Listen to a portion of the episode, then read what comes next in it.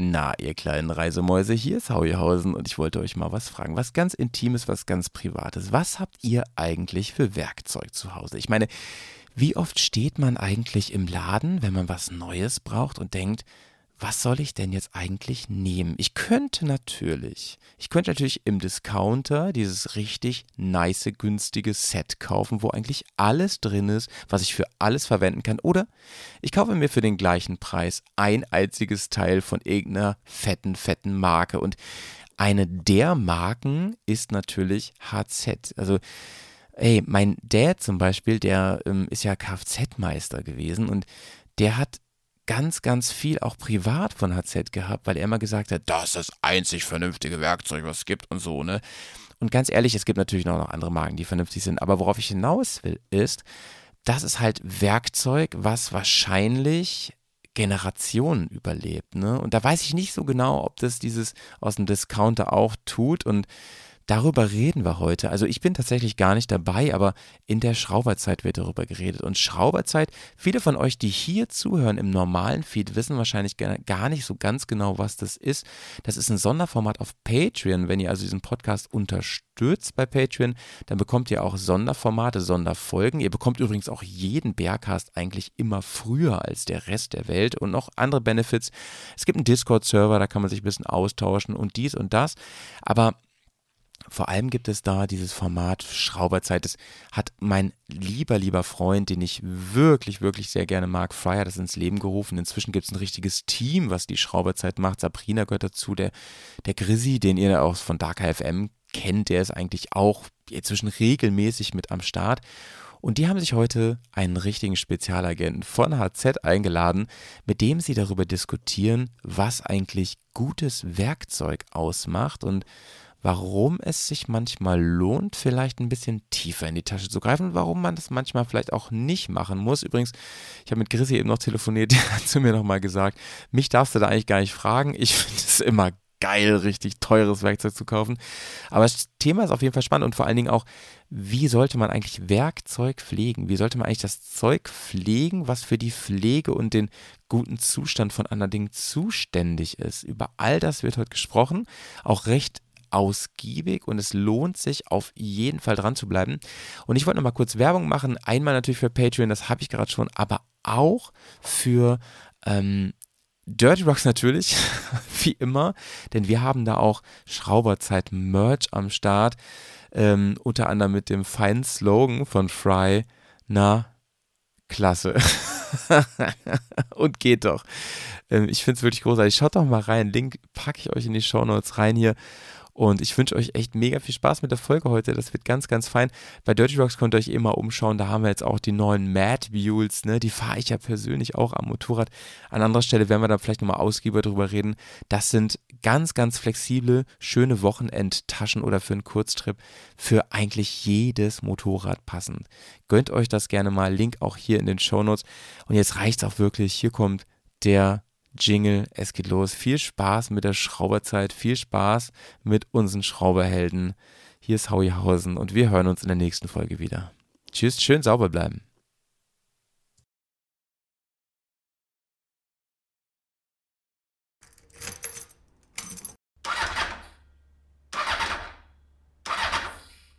Na, klasse. So, Dille, willkommen zu einer neuen Episode von Fry's Schrauberzeit. Ähm, Thema heute Werkzeugpflege. Und ähm, da äh, ich davon ja nicht so richtig die Ahnung habe, sage ich mal, ähm, begrüße ich jetzt erstmal Chris, äh, Sabrina und Chris. Hallöchen. Hallo, hallo. Ähm, und im Vorgespräch kam auch so ein bisschen raus, dass wir alle drei gerne schrauben, aber so von der Werkzeugpflege, naja, hm ne, so, da fliegt man auch mal irgendwie der Schraubenschlüssel durch die Garage, wenn es irgendwie nicht so läuft, wie es soll.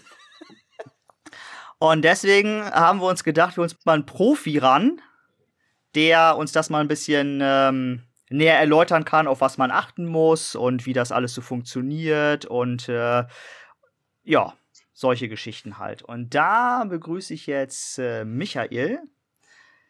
Du kannst mal kurz erzählen, wer bist du, was machst du und warum bist du hier? Ja, hallo erstmal zusammen. also Michael, auch Pitchman genannt. Ähm, ja, warum bin ich hier? Seit ewigen Zeiten äh, Moped-Schrauber und äh, dann irgendwann auch äh, beruflich viel mit Werkzeug zu tun. Also ich bin seit etwas über 30 Jahren bei dem Werkzeughersteller HZ und da sowohl im äh, Service gewesen als eben auch in anderen Abteilungen. Jetzt im Moment Produktmanagement. Sehr schön. Ähm, ja, fangen wir mal gleich also ich habe so einen Pool an Fragen oder wir haben so einen Pool an Fragen, deswegen fangen wir gleich mit der ersten an, weil wir haben ja einen Darf straffen Zeitplan hier heute. Darf ich mal ja, ganz bitte. kurz, nur bevor wir wirklich anfangen, möchte ich nur mal darauf hinweisen, wir sehen uns ja hier. Wir sitzen alle irgendwie gemütlich in unseren Wohnungen. Aber der Michael, der sitzt einfach eiskalt in seiner Garage. Wir sehen hier gerade eine, eine T7 World Rate hinter ihm. Das ist halt schon das ist dekadent, das ist schon ein bisschen Luxus hier. Da, wenigstens einer der Stil echt Also eigentlich schon ist. so, ne? Team Schrauberzeit, gammelt auf dem Sofa. Lassen wir mal so stehen, ne? Ja. Und ich verrate euch, eiskalt trifft's auch. äh, wie kalt ist bei dir, Michael? Ich weiß nicht, so draußen sind irgendwie 8 Grad. Äh, hier drin oh. sollte es wärmer sein. Okay, ja, okay, alles klar. Ähm, ja, also ähm, bei mir sind leider so minus 5 Grad und ich habe äh, nicht so richtig äh, Heizung in der Garage. Das wäre also noch ein bisschen hakliger. Ich weiß nicht, wie das bei den anderen beiden aussieht, aber wir haben jetzt nochmal einen fetten Wintereinbruch hier kassiert mit Schnee und allem drum und dran. Also ich bin ehrlich, seit ich letzte Woche bei minus 10 Grad bei dir losgefahren bin, kommt mir hier alles warm vor. Ich habe gerade 5 Grad. wir, wir haben typisch hannoveranisches Wetter. Es ist grau und regnet. Und okay. dann irgendwie, keine Ahnung, 8 Grad oder so. Ist auf okay. jeden Fall nicht geil. Verstehe, verstehe. Gut. Gut.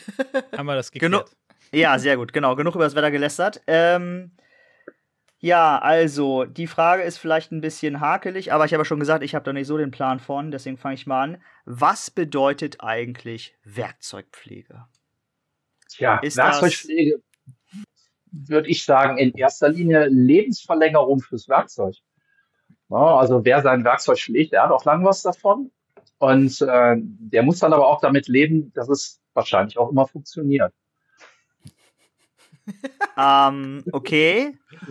ähm, fangen wir mal. Also gilt das für alle Arten von Werkzeug? Also auch so Ringschlüssel nach jeder Benutzung, immer sauber machen, vielleicht wieder ein bisschen einschmieren, bevor man das irgendwie wieder in den Kasten wirft oder Schraube festziehen, runter damit, Kasten werfen, fertig ist.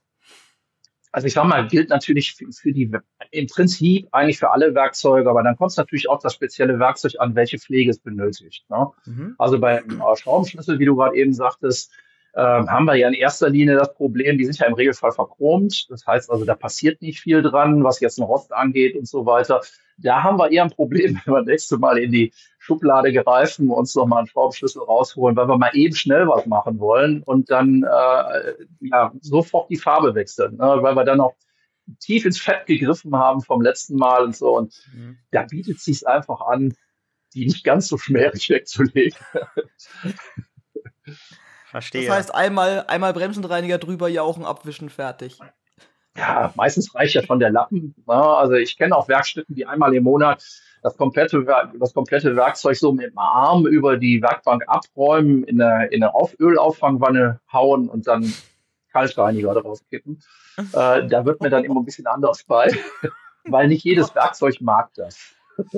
Das Kaltreiniger ist halt schon heftig. Genau, vielleicht, vielleicht hilft es auch mal so, so ein bisschen ähm, zu, zu differenzieren, also zwischen, zwischen Werkzeug, wo ich sage mal, was ähm, ja unsensibel ist, so ein Hammer oder so, also ähm, alles, was so statisch ist quasi. Genau, so. statisches Werkzeug und halt alle, ja, ich glaube, das ist ein ganz guter Punkt. Also alle Werkzeuge, wo irgendwie was mit ähm, Verzahnung, ähm, Drehmoment, mit, mit Messen, Prüfen und so zu tun haben, die wahrscheinlich eher so ein bisschen auf der, auf der äh, ja, pflegebedürftigeren Seite äh, sind, ähm, wo man da vielleicht auch so ein bisschen gucken muss, was sich mit wie also wenn ich, wenn ich halt den, den Hammer oder den Schraubenschlüssel mal wegschmeiße, so wie er ist, dann ist das, vielleicht hole ich mir schmutzige Finger. Wenn ich meinen Drehmomentschlüssel ähm, in die Ecke schmeiße und so, dann ist das halt ein bisschen was anderes. So denke ich. Absolut. Mal. Absolut. Also ich, ich würde einfach sagen, je komplexer das Werkzeug, umso mhm. diffiziler die Pflege, sagen wir es mal so. Ne? Also da, das fängt an mit, äh, mit Gewinden, die du gerade eben schon so richtig sagtest. Also ähm, wer Gewinde an seinen Werkzeugen hat, speziell zum Beispiel Abzieher, äh, und die nicht fettet oder ölt, der wird sie irgendwann festgehen haben. Na, nicht nur, weil sie, weil sie irgendwann äh, gammeln, sondern ganz einfach, weil sie, weil sie durch die Belastungen festgehen. Äh, festgehen ne? Und mhm. äh, heutzutage gucken wir natürlich auch schon auf Werkzeuge, die viel, viel komplexer sind. Ne? Also äh, ich selber habe eben öfter auch mit Endoskopen zu tun und so weiter. Und da geht's natürlich in die mhm. Werkzeugpflege schon rein, Updates zu machen und, und so weiter. Mhm. Aber das ist halt schon wieder auch ein ganz, ganz anderes Thema. Ne? Mhm. Äh, dann müssen wir unterscheiden ja zwischen nix, Handwerkzeugen. Ja, Entschuldigung, ich wollte nur sagen, das ist ja. jetzt nichts, was der Hobbyschrauber in der Regel hat. Also ja, ich sag mal, selbst diese komplexen Werkzeuge setzen sich immer mehr durch mittlerweile. Ne? Also das Wir haben auch ein Endoskop, Chris, guck nicht so. ja. Ja, ich meine, die, die gibt's ja nicht nur von den namenhaften Herstellern, die gibt's natürlich auch äh, relativ günstig schon. Ne? Aber auch da muss man eben so auf verschiedene Sachen achten. Mhm. Und äh, was von mir selber natürlich auch so ein bisschen Steckenpferd ist, weil ich zuständig zum Beispiel eben als Produktmanager auch für die pneumatischen Werkzeuge sind, sind dann eben Maschinen. Ne? Und Maschinen, sprich eben ein Schlagschrauber und seine Brüder und Schwestern, die, die haben natürlich ganz spezifische äh, Geschichten, die man ja einfach einhalten muss. Und da gibt es eben auch so ein paar Grundregeln, äh, die wirklich helfen, wenn man sie weiß. Boah, kann, kannst du vielleicht, das ist, glaube ich, sogar echt ein spannender Punkt, gerade die Grundregeln bei Druckluftwerkzeug, weil ähm, ich meine, man geht durch den Baumarkt oder beim Discounter oder was weiß ich was und dann gibt es das äh, super Druckluftset für unschlagbare 39,90 mit, äh, was weiß ich, Lackierpistole, Schlagschrauber und Schieß mich tot dabei. Und dann ähm, ballert man das an irgendwie so einen 80-Euro-Kompressor ran und dann geht das los in der Werkstatt. Ähm, also, so, das ist, jeder, der das schon mal ausprobiert hat, weiß, dass da eventuell gar nicht so viel losgeht. Ähm, aber mal, mal so ein bisschen weg davon. Das wird ja so stark vereinfacht. V vielleicht wirklich mal Druckluftwerkzeug, weil es ist natürlich super spannend und schön funktionierender Schlagschrauber mit Power in der Werkstatt ist total geil zu haben. Ähm, definitiv. Aber was sagst du denn, was sind so Grundregeln, wenn wir über Druckluftwerkzeug sprechen, wo du sagst, ähm, einmal vielleicht Aufbau vom, vom System, also Kompressor, ja. Ähm, dann äh, mit dem Thema Öl, Wasserabscheider etc. und Pflege so. Das wäre mal, also finde ich super spannend. Also gerade das, was du jetzt so ansprichst, das ist so richtig auch im Leben begriffen. Deswegen muss ich gerade so schön lachen. Äh, denn wir haben das halt ganz oft, dass wir auch Endkunden haben, die bei uns anrufen äh, und dann Bescheid geben und sagen, hört mal, ich habe mir jetzt einen, einen super Schlagschrauber von HZ gekauft, da habe ich mal richtig Geld für ausgegeben, weil soll was Vernünftiges sein, soll ja halten. Ne? Und ich mache zweimal im Jahr für meine Familie die Räder auf und ab. Und ähm, dann gibt's auch schon mal solche Momente, wo dann äh, eben Kunden auch sagen, jetzt habe ich mir den gekauft, ich bin ganz stolz drauf und der kann ja nichts. Ne? Und dann bin ich so wirklich erstmal aus dem Häuschen und denk so, hm, warum kann der nichts? Na, jetzt habe ich natürlich mittlerweile ein bisschen Erfahrung, dann weiß man, wonach man fragt. Und dann sind wir genau bei dieser Konstellation, die du gerade eben beschrieben hast. Ähm, dann hat sich jemand da wirklich Gedanken gemacht, sich qualitativ hochwertiges Werkzeug gekauft, hat aber dummerweise am Kompressor gespart. Ja, und mhm. ich sag mal so als klassisches Beispiel, es gibt so einen, so einen Mini-Schlagschrauber bei uns im Programm, ähm, der hat 1200 Newtonmeter im maximalen Lösemoment. Das heißt also für ein Motorrad alles, was du brauchst. Mehr brauchst du nicht. Äh, bei weitem nicht. Und äh, der braucht 127 Liter pro Minute Druckluft. Mhm. Also es geht jetzt gar nicht mal immer nur um die, um die Barstärke, also um den Druck, den du hast, sondern es geht eben auch einfach darum, dass du das Volumen hast. Mhm. Wenn du das mhm. Volumen nicht hast, geht er in die Knie. Ja, und dann haben wir halt so ganz oft, wenn ich dann mal so die erste Frage stelle und sag mal, wo hast du denn deinen Kompressor her? Und dann sagte ich, ja, da war letztens im Obi, im Bauhaus, im Aldi, im Norma mhm. so ein Angebot, da gab es einen 50 Liter Kompressor. Mhm. Ja, und dann stelle ich schon mal so die provokante Frage und sage, jetzt stell dir mal vor, der verbraucht 127 Liter die Minute wie lang wird er denn mit den 50 Litern auskommen? Na, und da muss man halt wissen, dass der, dass der Schlagschrauber natürlich von der Kraft her viel, viel eher zusammenbricht, als die 50 Liter verbraucht sind. Mhm. Und das ist jetzt so das Wichtige, was sich auch jeder ganz einfach merken kann. Da gibt es nämlich so eine Faustregel. Und die Faustregel besagt, dass so, ähm, wenn du ein Bar weniger hast als der Betriebsdruck, also der Druck, der für das Gerät vorgegeben ist, was jetzt zum Beispiel bei uns für alle Geräte, die motorbetriebenen pneumatischen Geräte 6,3 bis 6,5 Bar sind. Wenn du ein Bar weniger auf deiner Leitung hast, hast du bis zu 25 Prozent Leistungsverlust. Mhm. Und da kann man sich natürlich vorstellen, das ist enorm. Ja, da kann man sich vorstellen, dass so ein, so ein Kompressor mit 50 Liter, der bricht natürlich viel, viel eher zusammen, als die 50 Liter verbraucht sind. Da, da reden wir über Sekunden. Hm. Das ist ja kann auch so, ne, bei diesen so, ja, günstigeren Kompressoren oder so, oder gerade jetzt so Norma äh, Baumarkt, was weiß ich, die machen ja auch ganz gerne den, den, ja, Trick ist vielleicht ein bisschen hart, aber trotzdem, dass sie halt einfach die Ansaugleistung angeben und dann saugt er 240 Liter die Minute an oder so, was ja aber mit der realen Abgabeleistung bei Druck 6,3 Bar gar nichts zu tun hat, weil die wird deutlich weniger sein als 240 Liter. Und das ist dann auch, wo man, also wo ich schon, ist mir selber passiert, habe auch so einen Kompressor da stehen und dann irgendwann so nachgeguckt und dann so, oh ja, nee, du brauchst ja gar keinen Schlagschrauber kaufen, solange du die Kiste da stehen hast. Ja. Ähm, ja vor allen Dingen diese, diese Literangaben äh, sind selbst dann, wenn es auch die Liefermenge ist, sind die im Regelfall gemeint als äh, gegen Null Bar aufbauend. Das heißt also, wenn im Kompressorbehälter selber Null Bar sind, dann macht der diese Literzahl. Hm. Mit jedem Bar, was mehr im Kompressor ist, wird das weniger. Ja, und das ist teilweise fällt diese Leistung bis zu zehn bis zu zehn Prozent ab, also bis auf zehn Prozent ab. Und dann ist da nicht mehr viel. Und jetzt sind wir bei dem eben von dir äh, so schön genannten äh, Set im Baumarkt. So mit Ausblaspistole, Reifen, Luftdruckprüfer, ähm, ich weiß nicht, da sind immer so zwei, drei, vier, fünf mhm. Dinge drin. Äh, auch für einen guten Preis und theoretisch auch alles ja brauchbar.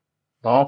Äh, aber das Problem ist halt, was mache ich mit einem 50-Liter-Behälter? Ne? Da fülle ich mir meine Reifen mit auf, das geht super. Da kann ich mit der Ausblaspistole auch mal ein bisschen Staub wegpusten, Wasser wegmachen und so weiter und so weiter. Also das, was man so im täglichen Gebrauch zu Hause auch gebrauchen kann. Mhm. Aber in dem Moment, wo ich dann hergehe und damit mit dem Schlagschrauber arbeite, hört der Spaß ganz schnell auf. Ähm, sowohl mit einem einfachen No-Name-Produkt an, an Schlagschrauber, die dann im Regelfall natürlich noch mehr Luft brauchen als die, als die besseren Geräte. Mhm. Ähm, es macht halt einfach keinen Spaß. Mhm. Und da bin ich ganz ehrlich, ähm, wenn wir mit, mit privaten Kunden reden, da muss man natürlich auch einfach mal überlegen, wie viel Geld hast du ausgegeben. Mhm. Ja? Äh, du hast dir den Schlagschrauber gekauft, weil du dir eben einen vernünftigen gekauft hast, hast du den nicht für 35 Euro gekriegt. Ähm, und hast da schon ein bisschen Geld ausgegeben und dann kommt der große Aha-Moment, wenn der Pageman dir sagt, hör mal, mit dem Kompressor, da kannst kein Rennen gewinnen. Na, da kommst du nicht weit mit. So, und wenn man dann mal wieder den Preis dazu rechnet für einen in Anführungsstrichen vernünftigen Kompressor, und da reden wir auch nicht zwingend von einer Marke, sondern da reden wir von einem Kompressor, ich sag mal so ab 90 Liter Druckluftbehälter, im Optimalfall einen Zweizylinder äh, Kolbenkompressor, da kann man schon ganz ordentlich mitarbeiten. Da kann auch eine Werkstatt mitarbeiten. Mhm. Ja. So, und wenn ich diesen Preis jetzt mit da drauf rechne, auf den Schlagschrauber, den ich mir schon gekauft habe, auf den Schlauch, den ich mir gekauft habe und was ich eben alles noch so und so gemacht habe, dann summiert sich das alles ganz schnell. Und da muss ich gerade sagen, bei Leuten, die den Schlagschrauber eher selten brauchen, da sage ich, guck mal bei, bei uns im Programm an der Pneumatik vorbei. Ja, wir haben nämlich auch äh, Akkuschlagschrauber. Mhm. Mhm. Ähm, und das ist eine absolute Alternative. Ja. Also gerade in so einem Moment, weil da gibst du einmal Geld aus für einen Schlagschrauber mit einem Akku dabei. Und wenn du das gegenrechnest, gegen deine Kompressoranlage, die du eben nur für diesen einen Zweck dir gekauft hast, dann bist du da gut bedient. Ja, ja. ja. Äh, ich habe noch zwei Schlussfragen. Und zwar, ähm, du hast jetzt, wie viel hat dieser kleine Akkuschrauber, äh, dieser kleine Schlagschrauber bei euch an Newtonmeter? 1200 Newtonmeter. Könnte ja. man sagen, wenn man den, also wenn man sozusagen diesen Kompressor hast, den dieser besagte Kunde da hatte und du hast irgendwie, sagen wir, 25% Leistungsverlust, hast du denn auch 25% von den Newtonmetern weniger? Oder kann man das so nicht rechnen? Weil 500 Newtonmeter reicht der Motorradbereich immer noch dicke. Absolut, hast du vollkommen recht. Das Problem ist halt bloß, dass die Leistung ja kontinuierlich weiter zusammenbricht. Ne? Das okay. heißt also, wie gesagt, bei 127 Liter pro Minute Verbrauch und du hast 50 Liter, ein einfacher Dreisatz, ne, da bist du irgendwie in ein paar Sekunden, dass er überhaupt arbeiten kann. Und dann merkst du schon, also du hörst ja richtig gehend, wie der in die Knie geht. Mhm. Ähm, dann springt der Kompressor hinter dir an, dann hörst du gar nichts mehr.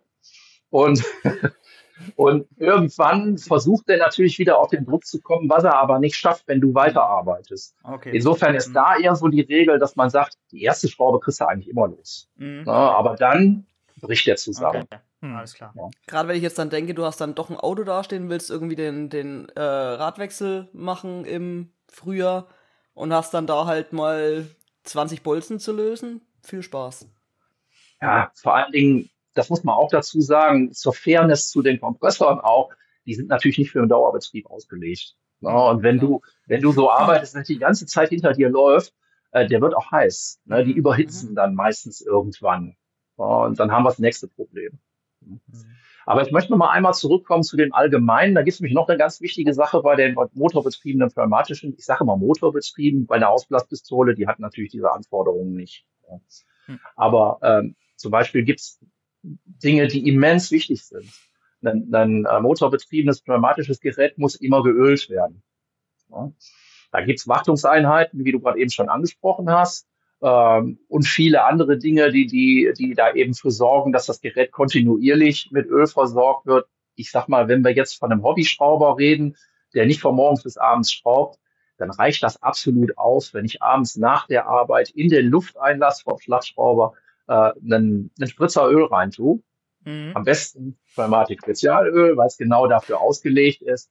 Aber es geht zum Beispiel auch ein Hydrauliköl, also ein mhm. leichtes Öl, was man da reingibt hat den Sinn, dann ist das der, dann ist der Schlagschrauber über die Zeit, die er nicht gebraucht wird, von innen geölt. Das heißt also Kolben und, äh, und Rotor sind geölt und können einfach nicht rosten. Mhm. Äh, mhm. Weil das nächste Problem, was ich habe, ich habe bei jeder Kompressoranlage, bringe ich Feuchtigkeit mit in die Geräte rein. Ja, also eine, eine absolut hundertprozentig trockene Luft aus dem Kompressor, da muss man viel für tun. Ja, also da geht es um Kältetrockner, das sind halt schon richtige Anlagen, die wir da haben. Äh, wenn wir jetzt vom Hobbyschrauber reden, äh, jenseits von Gut und Böse. Mhm. Ja. Heißt also, natürlich sollte man immer wieder mal seinen Kompressorbehälter entwässern. Das ist im Regelfall immer unten ein Schräubchen dran, das kann ich aufdrehen und dann ist dieses Kondenswasser, was sich im Behälter, im Behälter bildet, kann abgelassen werden. Weil dann bringe ich es eben nicht in die Werkzeuge. Aber eben optimal ist halt, auch da hilft das Öl, selbst wenn ein bisschen Feuchtigkeit reinkommt, habe ich das Öl. Eine dritte Sache noch ist die Luftqualität. Heißt also, macht auch eine Wartungseinheit. Da ist ein Luftfilter mit drin, der eben sorgt, dass du keine Partikel mit in die Maschine kriegst. Hm. Na, und wenn wir die drei Dinge schon beachtet haben, dann haben wir die Lebensdauer von so einem pneumatischen Gerät auch schon, ja, wirklich ordentlich erweitert. Ne? Ähm, greifen wir das Beispiel auf, äh, so Hobbyschrauber und ich habe einen Schlagschrauber. Ich nehme den jetzt einfach mal, ich benutze ihn zweimal im Jahr. Äh, und ich öle das immer fleißig. Das Öl ist aber so beständig, dass es nicht irgendwie anfängt zu ranzen, wenn es im Sommer sehr heiß wird, im Winter sehr kalt wird, also ich große Temperaturunterschiede habe, sondern ich öle das, lasse es irgendwo trocken in der Garage liegen und dann kann ich das zwei Jahre wieder rausholen und es fühlt sich an, wie als ich es reingekippt habe. Jein.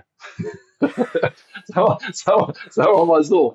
Also, was du hast in einem, in einem Schlagschrauber, das sind getrennte Systeme im Regelfall. Mhm. Das heißt, du hast in dem in dem Motor, der sich im hinteren Teil des Schlagschraubers befindet, ist es im Regelfall so, dass du den über die Luft ölst. Das heißt, mhm. die Luft, äh, das Öl, was du in den Lufteinlass eingibst, beziehungsweise kontinuierlich über die Wartungseinheit kriegst, ölt den Motor. Im mhm. vorderen Bereich hast du das Schlagwerk des Schlagschraubers. Da gibt's so mehrere verschiedene Systeme.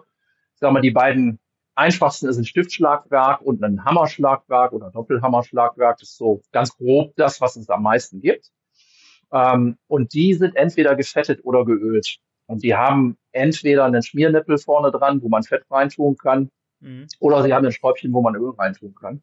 Mhm. Und das ist auch wieder so ein ganz spezielles Thema, weil ich sag mal, die meisten Kunden und Werkstätten kümmern sich da nicht drum. Mhm. Ähm, Im besten Fall geben sie die Schlagschrauber irgendwann mal zum Service äh, und dann wird das gemacht. Ja. Im schlechtesten Fall machen sie es nie. Und da ist es dann, was dann passiert, ist genau das, was du eben sagtest, äh, Brian, dass die, äh, dass das Fett irgendwann drin verharzt. Mhm. also das Fett wird durch die, durch die Zentrifugalkräfte nach außen an die, an, das, an die Gehäusewand gedrängt und dann wird es irgendwann da drin verharzen und fest werden. Mhm. Na, deswegen sagen wir immer, Schlagschrauber einmal im Jahr sollte man da eine Wartung dran machen oder machen lassen. Das ist im Grunde genommen kein Hexenwerk. Na, also ich sag mal, wer ein Motorrad zerlegt und wieder zusammensetzt, für den ist ein Schlagschrauber ein Fingerspiel. Mhm. Äh, das tut nur keiner. das heißt, ähm, Werkzeug, was man auch gut auseinandernehmen kann, was man gut reinigen kann, was man sauber machen kann, was man auch gut wieder fetten kann, wieder zusammenbauen kann, wo nicht irgendwas gesteckt ist, geklebt ist, sondern mit Schräubchen oder irgendwie sowas zusammengesteckt ist, ist, hm, kann man sagen, dass es ein äh, Werkzeug, also ist das ein Garant für gute Werkzeugpflege, weil es ein, einem das irgendwie einfacher macht, als wenn ich jetzt so ein, ich sag das mal salopp, so ein China-Ding habe, wo alles irgendwie geklebt und geklemmt ist? Ähm also auf, auf jeden Fall. Das ist, das ist auch ein Thema, was, äh, ich sag mal, auf meiner in meinem Lastenheft steht sozusagen. Das heißt, wenn wir neue Werkzeuge entwickeln, ist eben auch ein Punkt davon, darauf zu achten, dass diese Werkzeuge reparabel sind. Also, dass man sie überhaupt mhm. reparieren kann mhm. und dass der Service auch an den Geräten mhm. möglichst einfach ist. Mhm. Weil Service kostet sonst Geld. Ne? Und wir möchten natürlich auch, auch unsere Service-Mitarbeiter, dass die eben schnell mit so einem, mit so einem äh, Gerät arbeiten können. Ne? Mhm. Und ähm, wenn du das siehst, wie schnell ein, ein Service-Mitarbeiter so ein Gerät auseinander hat und wieder zusammennimmt, das ist schon zügig. Das, das funktioniert wirklich gut. Ne? Mhm. Man weiß auch, was an den Geräten Verschleiß ist. Es gibt im Motor Lamellen. Man muss sich den Luftmotor von so einem äh, Schlagschrauber einfach vorstellen wie ein Wasserrad. Äh, von so einer alten Mühle. Äh, das heißt also, du hast in der Mitte eine Achse und da stecken dann die Lamellen drin. Das sind dann so die Flügel des Wasserrads sozusagen. Und das, was sonst das Wasser ist, macht jetzt die Luft. Die wird an einem Ende reingeblasen, treibt diesen Rotor an und damit eben den Schlagschrauber. Und das ist eben so, wenn man sich vorstellt, die Lamellen, die sind so ein bisschen beweglich aufgehangen, die werden auch durch die Zentral äh, Zentrifugalkraft außen an die, an die äh, Zylinderwand gedrückt, dadurch dichten die ab. Und wenn wir uns jetzt mal vorstellen, diese Zylinderwand rostet, weil wir nass, äh, nasse Luft haben, weil wir nicht geölt haben, dann ist es natürlich so, dass dieser Flugrost von den Lamellen irgendwann hm ja, abgeschabt mhm. wird, beziehungsweise die Lamellen daran verschleißen. Da merkst du dann halt auch, wenn deine Leistung fehlt. Das ist wie, wie Kolbenringe im, im, im Verbrennungsmotor im, im Prinzip, ne? ja. wenn das alles irgendwann mal so ein bisschen und dann fängt er an, Öl zu verbrauchen und so weiter und so fort. Und ich finde das auch, äh, ich hatte das Glück schon ein paar Mal äh, Pneumatikwerkzeug auseinanderbauen ähm, zu dürfen, weil ich auch mal in der Qualitätssicherung bei einem Kunden von HZ äh, eine Zeit lang im Unternehmensdurchlauf verbracht habe. Und ich fand das total geil und beeindruckend, das muss ich an der Stelle sagen, weil, wie du sagst, das ist eigentlich eine, eine relativ, also es steckt viel Engineering dahinter, aber die Technik an sich ist simpel, ne? wie, wie so ein Wasserrad. Also steckt natürlich ja. jede Menge Engineering dahinter, dass das dann auch alles genauso funktioniert. Und ich fand das halt geil, wie viel, also wie viel Power an Leistung du rausbekommst. Gerade so ein Schlagschrauber, 1200 Newtonmeter, das ist schon echt Kraft. Ähm, aus, aus so einer in Anführungsstrichen simplen Technik, die aber halt sehr, sehr schlau genutzt wird. Mhm. Und ähm, das finde ich halt schon sehr geil. Und ich glaube, daran ist auch, wenn man so ein bisschen über Werkzeugqualität spricht, daran sieht man dann halt auch den Unterschied. Ne? Wie viel Luft verbraucht das Gerät, wie kompakt ist das ähm, und wie viel Leistung kommt letzten Endes dann vorne dabei raus. Und, und da finde ich, wenn man dann so ein bisschen Daten vergleicht und sowas, dann sieht man da schon wirklich deutlich, deutlich Unterschiede. Ich vor allen Dingen muss gerne nochmal drauf eingehen. Äh, was ich halt ganz wichtig finde, ist, dass du in unserem Schlagschrauber überhaupt reparieren kannst. Sprich, mhm. also, dass du auch die Teile kriegst. Mhm. Ja, und da ist es natürlich so, äh, wir sagen gerne mal, wenn du dir so einen Honga Blonga Schlagschrauber No-Name von irgendwo her kaufst, da wirst du nie wieder irgendein Teil für kriegen. Mhm. Ja, also wenn du da sagst, ich brauche mal eine Lamelle oder ich brauche eine Dichtung oder sonst was, wo soll die herkommen? Ja. Und äh, da ist es so, dass nicht nur wir äh, eben da auch äh, entsprechende Ersatzteile bieten können. Das heißt also, in dem Moment, wo man sich wirklich auf Markenware verlässt, weiß man, man kriegt die Ersatzteile. Und ähm, wir rühmen uns so ein bisschen, ich rühme mich auch so ein bisschen mit, äh, dass wir so die ersten in der Branche waren, die den Service Center äh, aufgebaut haben. Das heißt also, wir haben wirklich äh, eine kompetente Abteilung, die alle Werkzeuge, die wir bei uns im Programm haben, das sind über 5000, äh, reparieren können. Mhm. Hut ab. ja. Ja, ganz, ganz ehrlich, ich wenn jetzt hier so durch den, durch den lokalen, ich nenne es mal Supermarkt, Baumarkt gehe, da, da, du müsstest ja die Gehäuse schon mal zerbrechen, um überhaupt dran zu kommen. Ja. Also die sind ja, wie es Fry gerade schon gesagt hat, verplombt, verklebt, einfach nur gesteckt, wie auch immer. Du, da, du weißt einfach, du benutzt dieses Teil, bis es kaputt geht und dann schmeißt du es weg. Und sowas finde ich halt, also jetzt mal nicht nur aus finanzieller Sicht, sondern auch einfach, steinigt mich jetzt, dass ich jetzt sage, aus ökologischer Sicht, das ist halt einfach nur dumm. Und es ist ja auch frustrierend, weil dann geht es in dem Moment kaputt, in dem du es brauchst. Und ja. das ist dann wahrscheinlich irgendwie ein Samstagabend, wenn die Läden zu haben und du bekommst nichts Neues mehr her. Hm. hm. Also ich kann dir sagen, äh, mich frustriert sowas auch. Ich war mal in einer Werkstatt hier bei mir ganz in der Nähe und habe davon geschwärmt und habe gesagt, ja, wenn ihr ein Gerät aus unserem Hause habt, das könnt ihr auch immer reparieren und so weiter. Und der sagte dann zu mir mal, so Jung, komm mal mit nach hinten, ich zeig dir was. Und dann ging der ins Lager und hatte eine große Kiste und in dieser großen Kiste lagen, ich weiß nicht, 50 Schlagschrauber ähm, aller, aller Marken quer durch den Garten, von No-Name bis wirklich Marke, lag da alles drin. Das ist eine Reifenwerkstatt, ein Reifenwechselbetrieb. Mhm. Und der hat dann ganz einfach gesagt, weißt du was, da beschäftige ich mich nicht mit. Ich habe immer zwei neue Schlagschrauber im Schrank liegen. Wenn der Monteur sagt, der ist kaputt, dann fliegt er in die Kiste. Einmal im Jahr kommt der Schrotthändler und holt sie ab. Fertig. Habe ich keine Zeit Ach, für. du Scheiße. Ja. Das tut mir richtig weh. Ja, ja. absolut.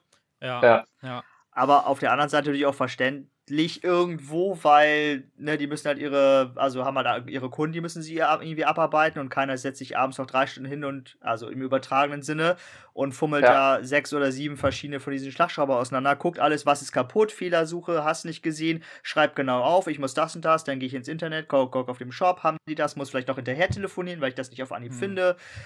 Also, da muss man auch ein bisschen so eine Liebe zum Detail haben, hm. ne? oder so eine Liebe zu Werkzeug haben, um das irgendwie zu machen. Time is ja. money, absolut. Ja. Ja, da ist halt der Vorteil mit dem Service Center, du kannst es einschicken, die machen Wollte ich gerade sagen, ne? da und, kommt ihr dann halt mit dem Service Center ins Spiel, wo du einfach sagen kannst, ich schicke das Ding dahin und dann kriege ich einen Kostenvoranschlag für die, für die Instandsetzung oder Wartung oder was auch immer und ähm, läuft. Und da kannst du ihn dir wieder wie neu in den Schrank legen. Ja, genau. ja.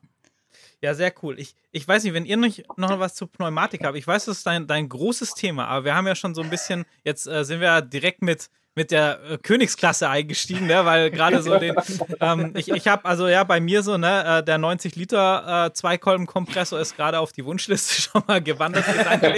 Überraschung.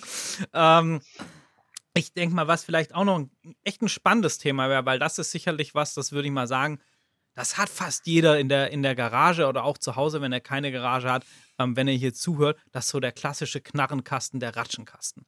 Ähm, ja. Äh, keine Werkstatt funktioniert ohne. Also ich, ich kann mir ein Leben ohne Ratschenkasten, ist denkbar, aber sinnlos. ähm, genau, vielleicht können wir da nochmal drüber quatschen, weil das ist sicherlich auch ein Thema. Wie, wie pflege ich sowas? Worauf muss ich achten, wenn ich mir, wenn ich mir sowas anschaffen will, vielleicht oder so? Ähm, und, und, klar, was machen wir da bei, beim Thema Wartung und solche Geschichten? Welche Optionen habe ich da, dass mein Knarrenkasten mir, mir lang Freude macht? Ja, also auch da, ähm, ich, ich musste so ein bisschen smilen gerade, weil ich dachte gerade an einen Freund, der sein Motorrad, sein relativ junges Motorrad zum Händler gebracht hat und gesagt hat, quietscht und guck mal nach. Und der Händler ihm dann nach gründlicher Kontrolle irgendwann gesagt hat, hör mal, du pflegst dein Motorrad kaputt ja, weil er eben immer gewaschen hat und so weiter. Er hatte wirklich Fett aus den Radlagern gewaschen und alles. Also es war einfach tot gepflegt und mhm. das ist eben so eine Sache, da muss ich noch mal einmal kurz zu den, zu den Schlagschraubern zurückkommen. Wenn du nämlich Kunden hast, die was tun, dann ist es so, dass sie teilweise dann eben auch hergehen und zu viel Fett in den Schlagschrauber reintun, so dass er natürlich gar nicht mehr laufen kann. Mhm. Und da sind wir jetzt zum Beispiel auch bei den Ratschen. Also eine Ratsche macht absolut Sinn, äh, die sauber zu halten. Ja.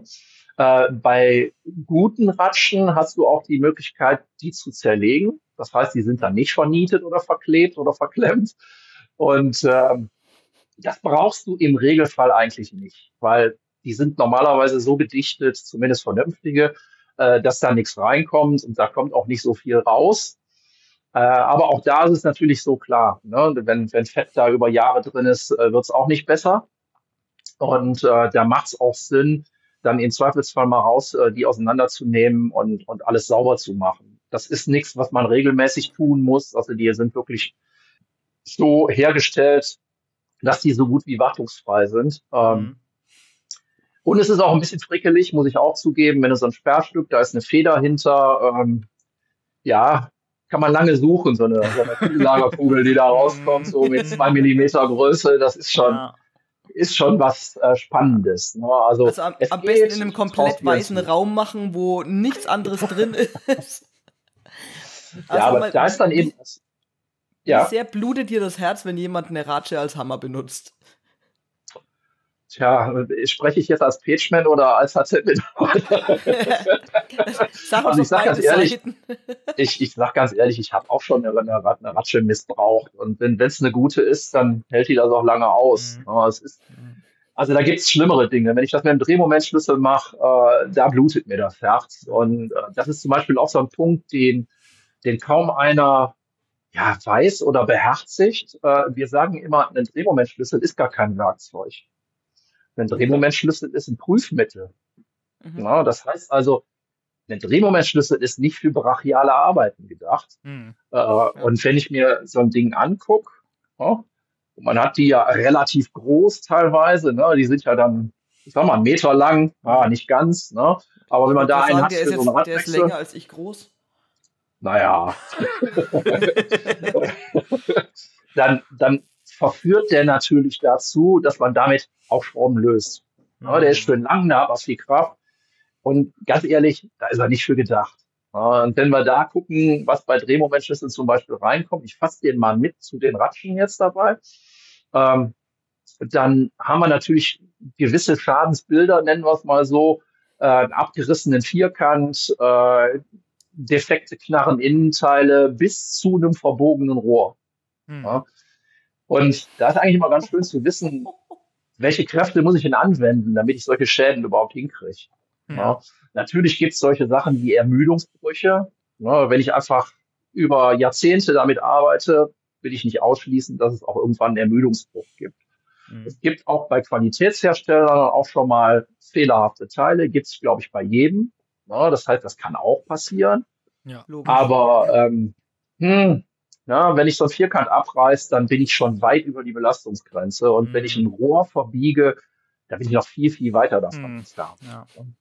Ja, das ist ja dann so der Klassiker, ne? Ich nehme irgendwie eine, die, die Ratsche und dann geht das nicht und dann habe ich noch irgendwie so anderthalb Meter schönes Zollrohr verzinkt irgendwo rumliegen und stecke das dann da drauf. Habe ich natürlich Hebelkraft ohne Ende, aber mhm. ja. Mhm. mhm. Also laut, laut DIN muss eine, eine Halbzoll-Ratsche, wenn ich nicht ganz falsch liege, sowas um die 700 Newtonmeter aushalten. Ja, ja also, und äh, ich sag mal, schafft die mal die 700 Newtonmeter. Ne? Das ist schon, das ist schon wirklich eine Menge. Wir haben uns mal so einen Spaß gemacht und ein Drehmoment-Prüfgerät, also eins, was das Drehmoment anzeigt, mitgenommen zum Truck Grand Prix äh, am Nürburgring. Und da sind ja so richtige Kerle. Ne? Mhm. Und dann haben wir die, diese Anzeige so hingestellt, dass du, wenn du es selber machst, nicht sehen kannst, was du machst. Und haben dann gesagt, so, zieh mal 80 Newtonmeter fest. Was du so zum Voranziehen von der Alufelge zum Beispiel brauchst. So ja. blind im Prinzip. Ohne blind einfach mal anziehen und gucken, ja. wo lande ich denn. Mhm. Ja, und und da, wenn man die Leute dann vorher befragt hat, haben die gesagt, hör mal, das mache ich den ganzen Tag, mein Junge. Natürlich mhm. weiß ich, was ich da mache. Und ich würde sagen, da gab es vielleicht am Tag so ein, zwei Leute, die in die Nähe gekommen sind. Ne? Auch schon mal welche, die getroffen haben, 80 Newtonmeter. Aber im Regelfall ist man halt zu hoch. Ja, und, ja. und bei kleineren Verschraubungen wird es natürlich viel dramatischer. Da hast du so eine Lenkerarmatur, so einen Deckel vom, vom, vom, äh, vom Bremsausgleichsbehälter oder so weiter mit so Ein Bremssattel. M 3er Schrauben. Ne? Also keine Chance. Mit der Hand ja. keine Chance. Ja. ja. Also hm. ich kann mich daran erinnern, wir hatten ja hier mal den ähm, Jan Stecher von Stecher Motorradtechnik auch zu Gast. Und der meinte auch, wir benutzen einen Drehmomentschlüssel nicht, um fest genug anzuziehen, sondern um nicht zu fest anzuziehen. Hm. Das war seine ja, Aussage. Korrekt. Ja. Kann selbst ich, und jetzt bin ich ja wirklich ein relativ kleiner, zierlicher Mensch, ähm, so unterschreiben.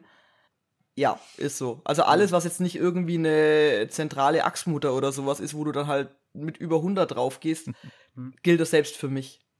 Ja. Hm. Ja, vor allen Dingen, wenn der, wenn der Schlüssel entsprechend groß ist. Ne? Mhm, Jetzt ja. haben wir eben dann auch mal so einen Test gemacht, haben ein, ein Drehmomentprüfgerät hingestellt, mit Anzeige sichtbar und haben den Leuten gesagt, so, weißt du was, jetzt mach doch mal aus der Hand die 700 Newtonmeter. Jeder, der die 700 Newtonmeter schafft, kriegt die Knarre geschenkt. Ja, haben wir auch auf Messen hier und da mal gemacht. Äh, Bedingung war, mit beiden Beinen auf dem Boden stehen bleiben, eine Hand hinter den Rücken und mit einer Hand die 700 mhm. Newtonmeter. Mhm. Und ich sag euch, ich glaube, es hat zwei, drei Leute gegeben, die es geschafft haben. Na, ja, krass. Wahrscheinlich solche Brecher. Ja. Ja, ich bin jetzt auch nicht der Kleinste, ne? ich bin also auch knapp zwei Meter und habe auch ein paar Kilo, aber ich war, glaube ich, so, das meiste, was ich je geschafft habe, waren, glaube ich, 400 oder so. Hm, okay. Also das ist schon, dann tut Ja. dir danach schon der Hand weh. Ja. ja. Ja. Aber auch da gilt das Gleiche wie bei den Schlagschraubern. Äh, hast du eine vernünftige Ratsche, kannst du Teile Mhm. tauschen. Ja, bei uns kriegst du zum Beispiel die kompletten Knarren Innenteile, äh, kriegst du gekauft beim Fachhandel oder eben du kannst sie reparieren lassen. Mhm. Ja, das Mhm. heißt also, ich sage immer so gerne, so eine, so eine, äh, so ein HZ-Werkzeug kann dich in ein Schrauberleben begleiten, wenn es Mhm. dir nicht geklaut wird und du dich ein bisschen drum kümmerst. Was macht denn so eine vernünftige Ratsche aus? Also wenn, wenn, wenn, wenn jetzt jemand kommt und sagt, Mensch, ähm, ich, bra ich brauche eine Ratsche und klar, auch gerne HZ und so, aber was macht so eine vernünftige Ratsche aus? Also die, die Komponenten an sich, die Verzahnung und, und solche Geschichten und, und so. Ähm, da gibt es ja massive Unterschiede, die sich ja dann auch auf die Handhabung auswirken und so. Was, was kannst du da für allen, die, äh, die jetzt dabei sind, ihren, ihren Werkstattschrauber-Wunschzettel zu erweitern? Ähm, was kannst du sagen, Leute? Wenn, dann bitte schreibt das drauf, dass ihr dann auch ähm, zum Geburtstag und Co. die richtige Ratsche geschenkt bekommt. Also ich meine, das Wichtige sind natürlich, dass es, dass es, ähm, ich sag mal, hochvergütete Teile sind, aus der die Ratsche hergestellt ist. Das kannst du ihr natürlich nicht ansehen. Da kannst du wirklich nur auf, auf Marken vertrauen, Mhm. ja, was du da kriegst. Ähm, aber natürlich, das Term, Thema- Thema Ergonomie spielt eine Riesenrolle. Ja, das heißt also, wenn du, wenn du einen Griff hast, der schon wehtut, wenn du ihn ein bisschen fester anfasst, weil er eben scharfkantig ist oder dergleichen, ist es schlecht. Ein Griff sollte natürlich auch, ähm, ja, ich sag mal, lösungsmittelbeständig sein bis zu einem gewissen Maß, weil du hast halt nun mal beim Schrauben fettige Finger. Mhm. Ja, und äh, wenn der dann schon nach kurzer Zeit labbrig wird, das gibt's auch, äh, dann kann er diese Stoffe eben nicht ab. Ja. Ähm, dann würde ich darauf achten, dass es wirklich eine Ratsche ist, die ich im Zweifelsfall auch zerlegen und reparieren kann. Mhm. Da gibt's eben auch genügende, die ähm, ja, die halt so fest verschlossen sind sozusagen, dass du nicht dran machen kannst. Wobei ich auch da immer wieder sagen muss, so eine Ratsche, auch eine, die du nicht öffnen kannst, hält bei vernünftiger Behandlung eine Ewigkeit.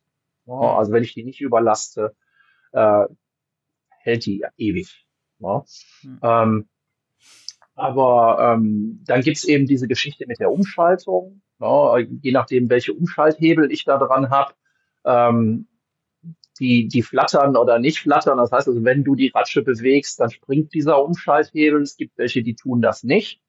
Mhm. Ähm, dann, dann kannst du die auch nicht versehentlich so schnell umschalten. Dann ist es auch nicht so, dass wenn du den Hebel beim Flattern berührst, dass die, dass die Ratsche umspringen kann. Also es Mhm. gibt eben Hebel, wenn ich die, wenn ich beim, mit der Hand zu weit vorne bin oder den Kopf nochmal fasse, um sie zu führen und damit den Hebel behindere, dann kann die durchrutschen. Mhm. Ja. Ähm, das heißt, da würde ich halt auch drauf achten. Auch ganz wichtig bei diesem Thema Ratsche ist eben auch, dass sie nicht zu hoch aufbauen. Ja. Ja. Ist natürlich im Regelfall so, wenn ich eher ein günstigeres Modell wähle oder günstigeren Anbieter, sind die meistens eben auch etwas klobiger und damit kann ich eben auch schon so meine gewissen Stellen nicht erreichen. Und dann das Thema ähm, des Winkels. Ne? Das heißt also, da habe ich eine fein verzahnte Knarre, kann ich mit einem viel wenigeren, mit einem viel geringeren äh, Weg, den ich mit dem Griff zurücklege, in den nächsten Zahn springen sozusagen. Ne? Das heißt also, wenn ich nur ganz wenig Platz habe, die Ratsche zu, zu bewegen, komme ich trotzdem damit weiter. Habe ich eine Mhm. sehr grob verzahnte, muss ich mit dem Handgriff einen großen Weg gehen, um in den nächsten Zahn zu kommen sozusagen. Welche also gerade wenn es dann da frickelig ist und man irgendwo gerade zwischen Rahmen und Motorblock äh, in der hintersten Ecke was lösen muss, dann hilft das echt, wenn das fein verzahnt ist. Mhm. Ja. Ähm, Absolut. Sonst, ähm, das macht einem einfach das Leben leichter. Ich habe halt mittlerweile echt das Gefühl, jeder wirbt irgendwie mit fein verzahnt, aber was ist so die, ich sag mal, Anzahl der Zähne oder, oder mit wel- welchen Winkel sollten sie haben, dass du sagst, das taugt jetzt wirklich was, gerade im, im Motorradbereich? Tja, gut, das ist natürlich auch immer so ein bisschen ähm, die Frage, wo, womit man wirbt. Ich sag mal, bei uns ist es so, dass wir diese Hyperknarren haben mittlerweile. Äh, sind nicht von Scooter erfunden worden, aber äh, sie, sie, sie sind halt Wir Hyper. machen damit Werbung. Ja, also wir haben, die haben außerordentlich hohe Betätigungskräfte. Das heißt also, ich kann äh, eine Halbzoll Hyperknarre, die hält 1000 Newtonmeter. Mhm. Na, und das ist weit über DIN. Die hat einen, äh, einen eine Verzahnung mit, mit einer 3 Grad äh, Verzahnung. Das heißt, wenn ich 3 Grad mit dem Griff gehe, komme ich in den nächsten Zahn. Mhm. Na, das ist natürlich, das sind ganz kleine, ganz kleine Abstände. Damit kann ich super fein arbeiten. Die mhm. sind eben auch vom Kopf nicht sehr hoch auftragend und so weiter. Dann gibt's noch diese Geschichten, finde ich auch ganz, äh, ganz wichtig, ähm, dass die Nuss auf der Ratsche verriegelt werden kann. Mhm. Hat nicht jede, braucht auch nicht jede, aber für, für gewisse Arbeiten ist es schon schön, wenn die, wenn die Nuss von der Ratsche in jeder Bedingung festgehalten wird. Mhm. Man kennt es ja schon mal, steckt ein Schraubenkopf dann so feste auf der Nuss, spätestens nachdem ich sie betätigt habe, dass ich sie kaum runterkriege und habe ich mhm. da eben keine Verriegelung zwischen, zwischen Nuss und Ratsche, ziehe ich mir eher die Nuss von der Ratsche ab, als von, vom Schraubenkopf. Ja. Ja. Mhm. Oder sie fällt mir in den Motorraum oder irgendwo hin. Ja, oh, das ist auch gut. Gibt es halt mit eine Aluschraube, da hilft kein Magnet mehr. Ja. Ja.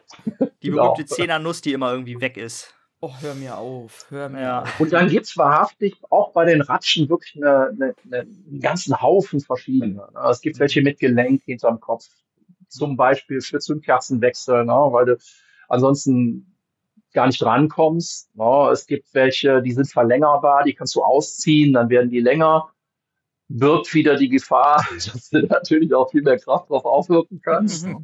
ja, ah, ähm, okay. Ja, also es gibt da halt auch eine ganz, ein ganz breites Spektrum und ich glaube, da muss auch jeder mal schauen, was für seinen speziellen Anwendungszweck äh, sich eignet. Ja. Ne? Hm. Ich ja. bin zum Beispiel ein großer Fan von, von Steckschlüsseln, ne? also T-Griffschlüssel. Ja. Mhm. Und äh, da gibt's eine sogenannte Kuhknarre von uns, die sieht aus wie so ein Salino und hat den Vierkant in der Mitte. Mhm. Und ich arbeite da unheimlich gerne mit. Ne? Gibt's mhm. in Viertelzoll, ne? aber ähm, Viertelzoll ist ja gerade eben im Motorradbereich doch wirklich auch eine Sache, die, mit der ja. ich zumindest sehr gerne arbeite. Ja, ja. da schließe die Halbzoll, ja definitiv an. Nicht so vertreten, genau. Ja. Ich will gerne noch auf eine Sache zu sprechen kommen. Und zwar, du hast ja vorhin erzählt, ähm, ne, Kompressorschlagschrauber, ein bisschen teuer und tralala. Es gibt ja auch so diese Akku-Schlagschrauber. Wie ist es denn eigentlich so mit Wartung von so Elektrogeräten? Also man muss ja vielleicht ein bisschen Kontext zu geben, man muss ja irgendwie nur so, äh, guck mal alle Jahre mal durch die Nachrichten, dass wieder irgendein so Tesla explodiert, weil irgendwie die Batterien kaputt sind. ähm, ja. Ist das da auch so? Oder ist das halt die Batterien einfach länger, weil sie weniger unter viel Belastung sind oder weil sie anders gefertigt sind oder weiß der Geier weswegen? Oder ist es das auch Dinge, die man, mit denen man sich beschäftigen muss, wenn man über das Thema Werkzeugpflege redet? Ähm, also ich würde sagen, da ist es halt auch einfach so, da, da würde ich die Werkzeugpflege drauf äh, beschränken, die, ähm, ja, ich sag mal, pfleglich zu behandeln. Ne? Das heißt also, Lithium-Ionen-Akkus sind natürlich ähm, reagieren auf, auf Schläge und Stöße. Ne? Das heißt also, fällt hier so ein, so ein Gerät runter, ein Akku, dann ist der immer schon ein bisschen gefährdeter, dass es da irgendwann mal zu einem Zellenschluss kommt und so weiter. Im, im Regelfall mit dem, mit dem normalen Betrieb habe ich aus, aus unserer Erfahrung da wirklich noch nie ein Problem gehabt. Also ich wüsste mhm. nicht, ähm, dass da eine, äh, eine Batterie je Probleme gemacht hat. Tiefentladungen mögen äh, Lithium-Ionen-Akkus nicht besonders. Mhm. Heißt also, man sollte da natürlich schon sehen, dass man in einem gewissen Level ble bleibt ne? äh, und die Dinger eben nicht total tief entlädt, sonst mhm. äh, geben die auch irgendwann auf. Ne? Und mhm. von der von der Wartung, von der mechanischen Wartung her gibt's bei den äh, akkubetriebenen Werkzeugen nicht so viel, wobei man da auch zwei, äh, zwei grundsätzliche Systeme unterscheiden muss. Das sind die, die äh, bürstenlosen Geräte, also die Brushless Tools und die Geräte, die Bürsten haben.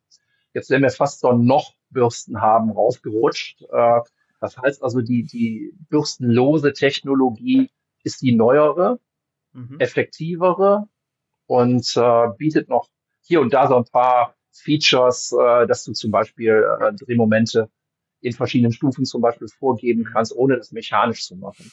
Mhm. Und bei den bürstengetriebenen Motoren hast du halt das Problem, dass diese Bürsten halt irgendwann verschleißen. Mhm. Das ist so. Mhm. No, und die müssen dann irgendwann getauscht werden, falls du sie überhaupt kriegst. Na, da sind wir wieder beim Thema Marke oder nicht. Mhm. Ähm, es gibt da auch sehr viele günstige Geräte und der ein oder andere argumentiert auch damit, bis die Bürste verschlissen ist, gibt es schon wieder so tolle neue Geräte, dass ich gar nicht so böse bin, wenn meins kaputt ist. Mhm. Ja, da sind wir wieder bei Nachhaltigkeit auch so ein ja, bisschen.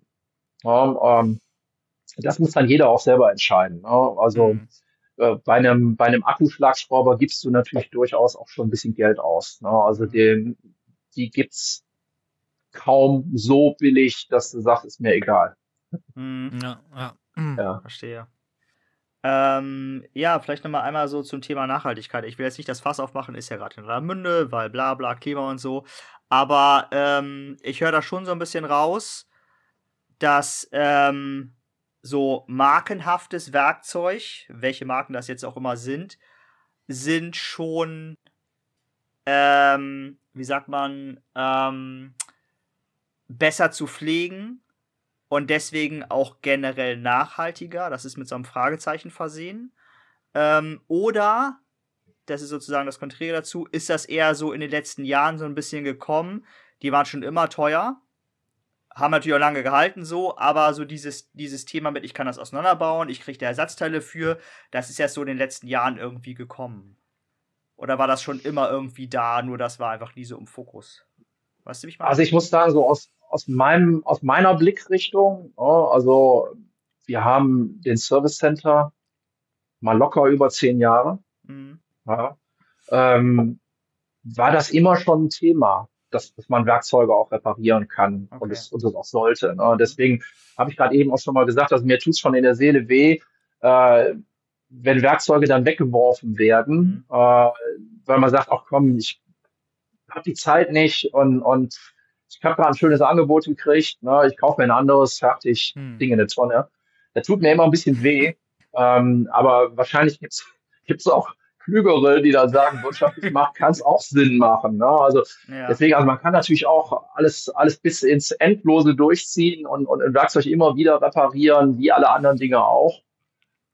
Schau dir Oldtimer an, schau dir äh, alte Motorräder an. In der Ecke steht schon was. Ja, ja. äh, muss man die immer reparieren? Manchmal ist es Liebhaberei.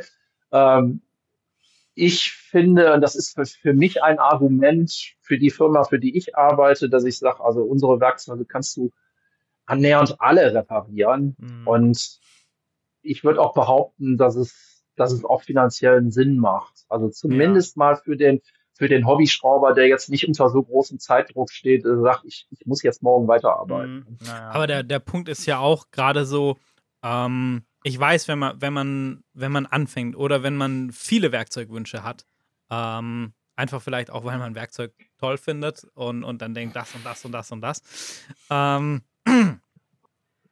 dann äh, ist das ja schon verführerisch vielleicht auch, dass man sagt, Mensch, man, man greift auf, auf günstigere Sachen zurück. Ähm, aber ich habe halt oft die Erfahrung gemacht, ne, dass das halt einfach ein, ein riesen, riesen Unterschied ist und dass wenn man ähm, jetzt so wie, wie wir und ich denke mal, der Großteil, der uns zuhört, Hobbyschrauber sind. Also ähm, denken mal, hören vielleicht auch einige zu, die irgendwie da Mechaniker sind oder so. Da ist es ein bisschen was anderes, aber so als Hobbyschrauber, da hast du eigentlich auch wirklich, wie du es auch schon gesagt hast, von einem Qualitätswerkzeug wie jetzt aus dem Hause HZ, da hast du dein ganzes Schrauberleben eigentlich was davon, weil das mhm. wirst du wahrscheinlich gar nicht so belasten, dass du es mal warten musst, wenn, wenn du normal schraubst, so wie wir das machen, ab und zu mal. Mhm so ein bisschen Wartungskram oder so irgendwie oder mal ein Winterprojekt, wo dann äh, über drei, vier Winter geht, vielleicht auch bis man den Oldtimer renoviert hat oder so. Kennen wir alle und ähm, ja, ich denke, da hat man halt auch wirklich sehr, sehr lang Freude da, also an so einem Werkzeug. Ja, vor allen Dingen, ich sag mal, wenn ich so ein bisschen pflege, macht es auch mehr Freude, das mhm. wieder in die Hand zu nehmen. Ne? Das ist ja auch so eine Sache. Ne? Ja. Äh, es gibt ja auch, ich sag mal, ganz, äh, ganz einfache Fehler, die man auch macht, weil man es einfach nicht weiß. Ja, ähm, oder, oder sich fragt, warum ist das denn so? Ja, jetzt haben wir wieder so einen kleinen Bogen zu den, zu den äh, maschinenbetätigten Werkzeugen, nenne ich es mal, egal ob jetzt pneumatisch oder elektrisch. Ähm, da sage ich zum Beispiel, stell dir mal vor, es gibt zwei unter, unterschiedliche Farben von Steckschlüsseleinsätzen. Steckschlüsseleinsatz ist ein anderes Wort für eine Nuss. Mhm. Ja? Und dann, dann fällt, fällt jedem auf, stimmt, habe ich schon mal gesehen. Ich habe silberne gesehen, sprich verchromte, und ich habe schwarze gesehen. Mhm. Ja? Hm. Warum ist das so? Haben die keine Lust gehabt, die Silber zu machen? Ne? Äh, da muss man dann auch wieder sehen, warum ist die Farbe unterschiedlich. Und einmal ist es verchromt, sieht toll aus, rostet so gut wie nicht, äh, sehr nach, sehr, sehr langlebig. Ja, und dann gibt's die schwarzen, die sind aber auch langlebig. Aber bei denen ist das zum Beispiel so, wenn ich die nicht pflege, und schwarz sind zum Beispiel auch Schraubendreherklingen vorne ja, oder Inbusschlüssel, hast du auch oft in, in schwarz, so Winkelschlüssel. Ja. Ähm, die sind nicht verchromt, die sind brüniert. Mhm. Und brüniert ist der einfachste, äh, einfachste Oberflächenschutz, den ich machen kann. Mhm. Das, das heißt, Patina, das, ne? Ja, im Grunde genommen ja. Die werden halt mit Säure behandelt ne, und mhm. dann verändert sich ja die, die Oberfläche. Ne? Ja. Aber wenn ich die nicht öle, wenn ich nicht sehe, dass da immer eine leichte Ölschicht drauf ist, dann werden dir die rosten. Mhm. Gerade wenn du sie in der Garage liegen hast. Das, mhm. das, das, das ist einfach so. Ne? Das heißt, wenn du die tagtäglich benutzt, werden die auch nicht rosten, weil du ja immer fettige Finger hast. Ne? Aber warum gibt's die? Warum sind die schwarz? Und da ist zum Beispiel so ein Thema, dass äh, alle maschinenbetätigten äh, Steckschlüsseleinsätze die schwarzen sein sollten, weil durch diese dynamische Belastung der, der äh, Steckschlüsseleinsätze ist es so, dass die ja eine gewisse Torsion er, er, erfahren. Sprich, also die werden ja verdreht, die mhm. Werkzeuge mhm. in sich, auch wenn du das nicht sehen kannst. Aber die Kräfte, die darauf einwirken, sorgen natürlich dafür, dass das ganze Material in Bewegung ist. Ähm, und Chrom ist eine, eine, eine sehr harte Oberflächenbeschichtung, ähm, die bei solchen Belastungen reißen kann. Mhm. Und das heißt also auch, wenn du den, den, schönsten Chrom da drauf hast und den, der es am besten kann, äh, den Chrom da drauf gebracht hat, kann es passieren, dass dieser Chrom irgendwann Risse bekommt. Mhm. Und weil der Chrom so hart ist, hast du dann ganz scharfkantige äh, Geschichten an deiner Nuss dran. Das heißt also, du kannst dich, kannst dir damit die Hände aufschneiden. Mhm. Ja. Und das ist der Grund, warum maschinenbetätigte Nüsse immer schwarz sind. Die können ja auch so richtig ausbrechen dann. Also wenn die so eine, so eine, äh, die, die, also so das, der Klassiker, ne? Ich habe meinen Ratschenkasten ja. da stehen, habe meinen Schlagschrauber gerade liegen und will kurz mal was machen. Ähm, und egal, ob der Schlagschrauber jetzt äh, akkubetrieben oder mit, ähm, mit einem Pneumatikantrieb ist und steckt dann die Nuss aus meinem Ratschenkasten auf meinen Schlagschrauber. Die passt da zwar drauf, aber es tut der halt nicht gut. Dann könnt ihr auch hinten so mhm. richtig äh, äh, auf, brechen eben. Mhm. Das kann auch passieren. Du wirst auch äh, beobachten können, also jeder, der jetzt zuhört und oft genug schon äh, mit der silbernen Nuss auf dem Schlafrauber gearbeitet hat, äh, wird jetzt abwinken und dann gebe ich euch allen mal den Tipp, geht mal morgen her, nehmt euch mal eine von euren äh, verchromten Nüssen, mit denen ihr mit Maschinen gearbeitet habt und guckt mal hinten rein. Also nicht auf die Seite, wo, die, wo der Sechskant drin ist, sondern hinten in den Vierkant. Und dann werdet ihr sehen, dass diese Nüsse verrunden. Das heißt, der Vierkant ist dann nicht mehr wirklich schön mhm. vierkantig, kantig, sondern der wird rund. Ja, und das ist eben auch so ein Punkt, wo man sieht, die ist halt eigentlich nicht für den Maschineneinsatz mhm. gedacht. Und das geht halt so weit, bis sie irgendwann reißt. Außerdem macht das übrigens voll den Eindruck, wenn man jemandem hilft beim Reifenwechseln und dann holt man so einen Nusssatz raus, der in so einem kleinen Kästchen ist und dann eine Schlagschraubenüsse ne? mit Farbmarkierung hinten dran, ne, auf die, auf die Radschraubengrößen und sind dann noch mit so einem Kunststoffüberzug drauf, ähm, dass die Felge nicht beschädigt wird, ja. Ich äh, kann das aus eigen, das ist ziemlich, ich, ich, mag dieses Nussset sehr in meiner Werkstatt. Also ich freue mich da das sehr heißt, drüber. Das heißt, du sagst zu deinen Mitschraubern, du gib mir mal blau, ja? Genau, genau. genau ja. Das ist total geil. Das ist, ähm, ja. Ähm, Oder auch völlig bescheuert, ne? je nachdem, wie man das jetzt sieht. wie das halt so ist, wenn man so ein, so ein Nerd da in, in diesem Sinne ist. Ne? Die einen das, feiern das, das, halt, die anderen denken so, Alter, ehrlich jetzt. Das ist das Flexen ja. des Hobbyschraubers. Mhm. Naja. Ja. ähm, wie sieht das, also fahren wir nochmal alle Moped. Ähm, wie sieht das denn eigentlich so mit Werkzeugpflege beim Motorradfahren aus? Also jetzt, ich meine jetzt weniger von der Sonntagstour zur zum nächsten Biker-Treff, sondern eher so, ne, in Syrien warst du ja schon, hast du erzählt, äh, Chris war schon in Südafrika, Sabrina war schon in UK und in diversen anderen Orten, wo Wind und Wetter die Karre irgendwie quälen. Ich war letztes Jahr in Tunesien mit diesem ganzen scheiß Sahara-Sand, den ich immer noch in irgendwelchen Klamotten finde. ähm, was ist denn da so, kannst du mal so ein bisschen Tipps geben, worauf man da achten sollte? Und ich meine jetzt weniger Steckschlüssel, sondern eher von, ähm, oder Ringschlüssel, sondern eher so was Knarrenkasten zum Beispiel oder Dinge, die irgendwie mechanisch sind. Also jetzt, jetzt äh, reizt du mich ja schon zu sagen, ich fahre ja mal, ich hatte fast kein Werkzeug dabei.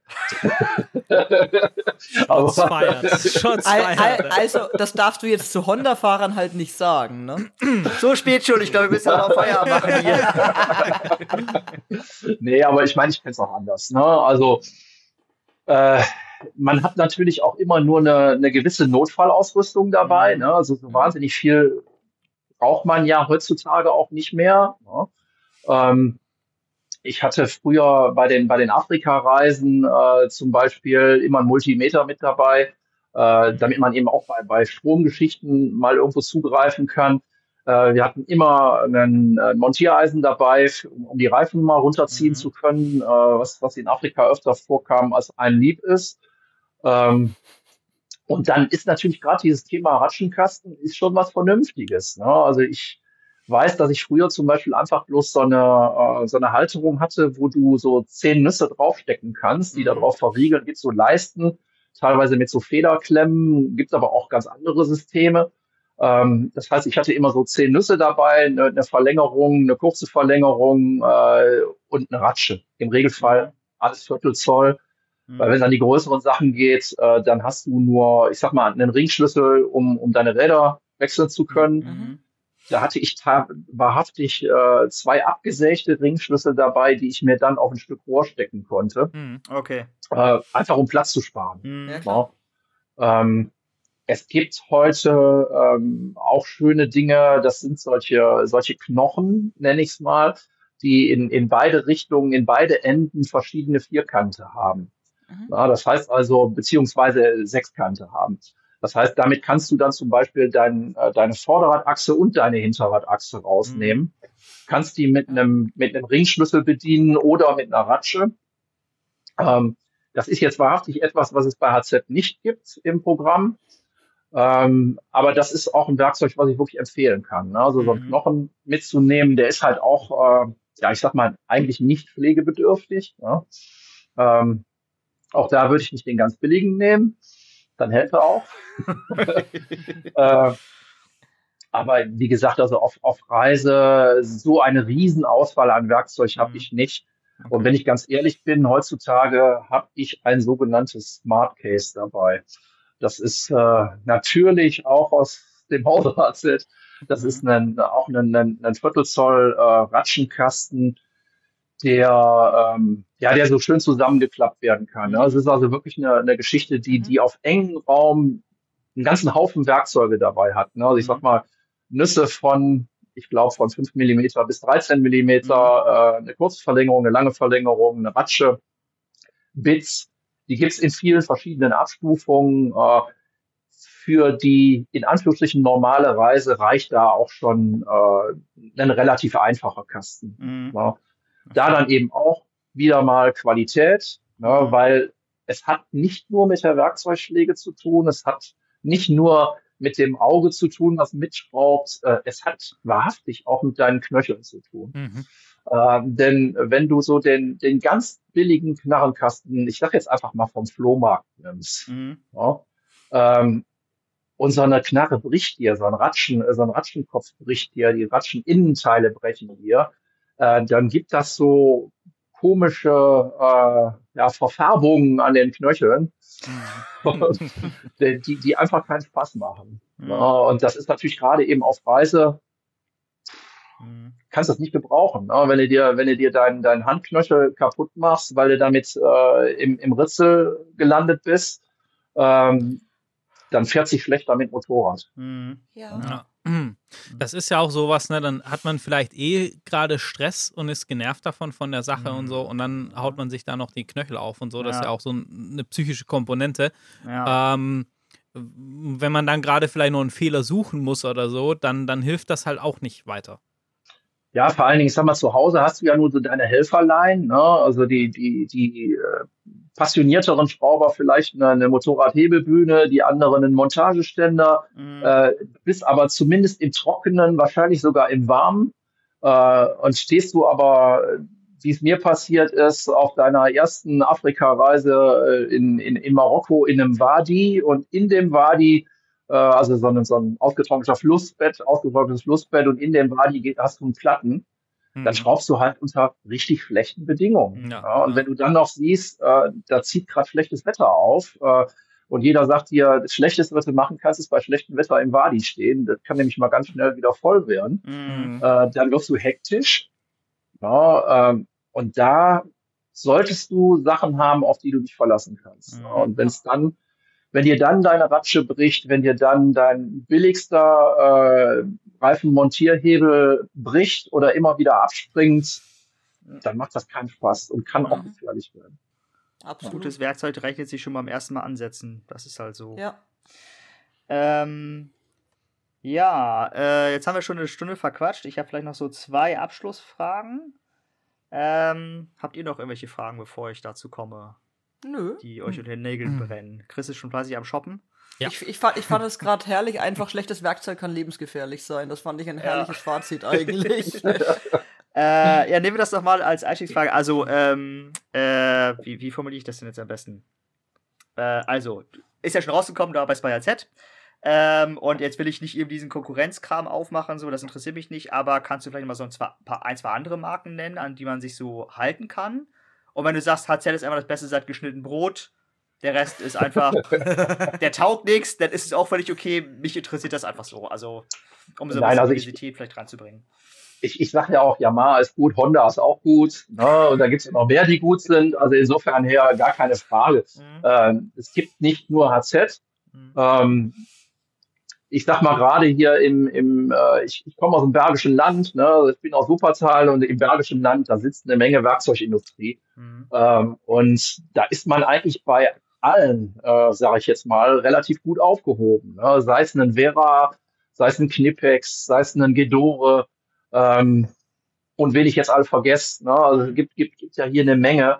Äh, das sind alles Marken, äh, namenhafte Hersteller, die äh, ich würde jetzt mal sagen, alle keinen Schund verkaufen. Die mhm. verkaufen alle gutes Werkzeug. Mhm. Ja. Also kann man quasi sagen, man, Made in Germany hat da schon noch einen, einen Wert. Made in Germany ist absolut eine Marke. Und das nicht nur, weil sie marketingmäßig äh, schön aufgebaut ist, sondern, sondern da, da steckt was hinter. Ja, auch da sage ich also zum Beispiel, äh, wir haben eine eigene Schmiede. Das heißt also, dass die die Schlüssel und so weiter bei uns im Hause geschmiedet werden. Na, wenn man sich dann andere anguckt, äh, bei denen ist es so, dass halbfertige Werkzeuge aus Asien geholt werden und äh, dann hier im Zweifelsfall noch verpackt oder vielleicht veredelt werden. Ne? Mhm. Ähm, da hat man halt auch keinen Einfluss. Da hat man keinen Einfluss darauf, äh, wie ergonomisch die sind, keinen Einfluss auf die Qualität im Groben schon, aber eben in den Feinheiten nicht. Da kann man nicht ja. innovativ sein. Ähm, und das ist dann schon schwierig. Also ich würde sagen, Made in Germany ist auf jeden mhm. Fall eine Empfehlung. Ja. Mhm. Ähm, wenn jetzt jemand hier zuhört und denkt so, ja krass, ich mache ja alles falsch, äh, ich mache das jetzt alles anders ähm, und möchte mein Werkzeug lange pflegen, dass es lange hält, was sind denn so die, äh, die, die, die kleinen Tipps, die man so geben kann? Also Ölfett hatten wir ja schon, die man so braucht für seine Werkzeugpflegegeschichte. Also ich denke jetzt zum Beispiel ja, also auch an sowas wie, äh, ich könnte natürlich auch einen Bohrer mit der Flex anschleifen, aber cleverer wäre es natürlich, sich so ein Schleifgerät irgendwie zu holen. Sowas zum Beispiel auch könnte damit reinspielen. Ja, ja. Gut, also ich sag mal, jedes, jedes Werkzeug hat seine, seine eigenen ähm, Bedürfnisse, wie es mhm. gepflegt werden will. Ne, da haben wir eben schon gesagt, je, je komplexer das Werkzeug, umso komplexer eben auch die mhm. Pflege. Ähm, ich glaube, A und O ist wirklich das, was man früher in so einer Lehre auch gelernt hat, wenn man eine Metalllehre gemacht hat im Metallbereich, hat man ja so ganz, ganz vieles ähm, Grundsätzliches mitgekriegt. Ne? Mhm. Das, das fängt damit an, die Werkzeuge einfach sauber zu halten. Ne? Das ist nicht mhm. äh, konservatives Geschwätz, sondern das ist einfach, das ist einfach äh, ja praktikabel. Ne? Das heißt also, wenn, wenn die Werkzeuge nicht vor Dreck stehen, dann sehe ich auch, wenn ich eine Beschädigung dran habe. Denn zu dieser ganzen Geschichte gehört natürlich auch ganz wichtig, nicht mit beschädigten Werkzeugen zu arbeiten, soweit mhm. es denn geht. Klar, wenn ich irgendwo in Hip in Indien stehe und, und ich habe nur das Werkzeug, muss ich damit mhm. zurechtkommen. Ne? Aber äh, ich sag mal, am, am heimischen, in Anführungsstrichen Schrauber oder Arbeitsplatz äh, ist das natürlich schon so eine Sache, dass ich ähm, dass ich dafür sorgen sollte, dass die Werkzeuge in einem guten Zustand sind. Mhm. Wenn eine Ratsche total dreckig ist, kann der Umschalthebel nicht mehr richtig umschalten. Mhm. Kommt, kommt Dreck in die, in die Verzahnung rein, kann sie nicht mehr sauber laufen, geht die Verzahnung irgendwann kaputt. Habe ich mhm. einen, einen, irgendwas mit einer Spindel, sprich einen Abzieher zum Beispiel, und fette diesen Abzieher nicht, wird mir irgendwann die Spindel festgehen. Mhm. Ja. Das, das, das sind die absoluten Basics. Also sich seine Werkzeuge auch mal anschauen, sie sauber machen und bei fast allen Werkzeugen würde ich sagen, so ein bisschen Fett und Öl kann nicht schaden. Mhm. Mhm. Verstehe. Aber da kann man im Prinzip, also da muss man sich spezielles Pflegeöl nehmen, da könnte ich im Prinzip auch den Rest vom Motoröl nehmen oder äh, irgendwie sowas.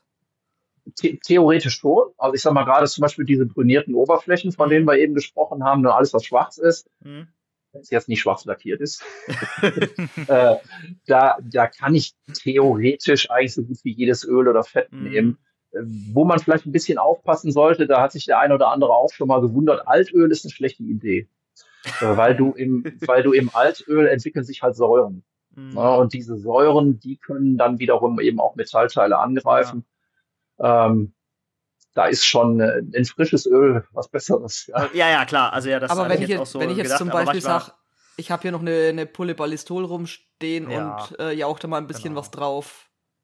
Ja. Da, da sag ich sogar, da hast du meinen Liebling getroffen, äh, weil ähm, gerade eben Ballistol hat den großen Vorteil, dass es Kunststoffe nicht angreift. Mhm. Ja. Äh, das ist bei den anderen Universalölen teilweise nicht so. Ne? Und äh, da kannst du dir eben auch Kunststoffe mit, mit ja, kaputt machen, beschädigen. Ne? Ja. Das heißt also, ein, ein, Kunststoff sieht immer schön aus, wenn du einen schwarzen Kunststoff hast und du gehst da mit dem Lappen mit Öl drüber, dann sieht er immer super aus. Aber wenn du das eben mit, äh, mit einem Öl machst, was Kunststoff angreift, ist es halt kontraproduktiv. Mhm. Und ja. da hast du ja auch vielfach ähm, Komponenten an Werkzeugen. Ich sag mal, den Griff von einer Ratsche, die ist nun mal aus Kunststoff. Mhm. Oder eben viele andere Dinge, Ohrringe. Am Drehmomentschlüssel mhm. hast du einen Ohrring, an vielen anderen Dingen hast du Ohrringe. Mhm. Gehst du da mit Mitteln dran, die Kunststoffe angreifen, wie wir eben hatten, dieses Thema Kaltreiniger, äh, Bremsenreiniger, das ist nicht unbedingt gut. Also gerade bei mhm. Kunststoffen kann das schnell ins Auge gehen. Mhm. mhm. Oder entfettet ja einfach nur, ist auch falsch. Mhm. Ja. Gut. Ja, äh, ich glaube, hast du noch irgendwas? Was du, nee. Auf jeden Fall auf jeden Fall. Am Wochenende wird die Garage umgeräumt. Ja, ne? wir, haben, wir haben gelernt, dass, dass, wir, dass wir die Sachen, mit denen wir unsere Motorräder warten, auch warten müssen. Ja. So, quasi. Ja. Und, ja, dann haben wir was davon. Ja. ja. Ja, ich weiß nicht, hast du noch irgendwas, was du loswerden wolltest, wo du sagst, ja, das wollte ich schon immer mal sagen, weil das ist mir einfach aufgefallen, das ist durch die Bank weg, machen die Leute das falsch und hier kann ich das jetzt mal im kleinen Rahmen irgendwie angehen und sagen, Leute, macht das mal bitte so und so und nicht anders.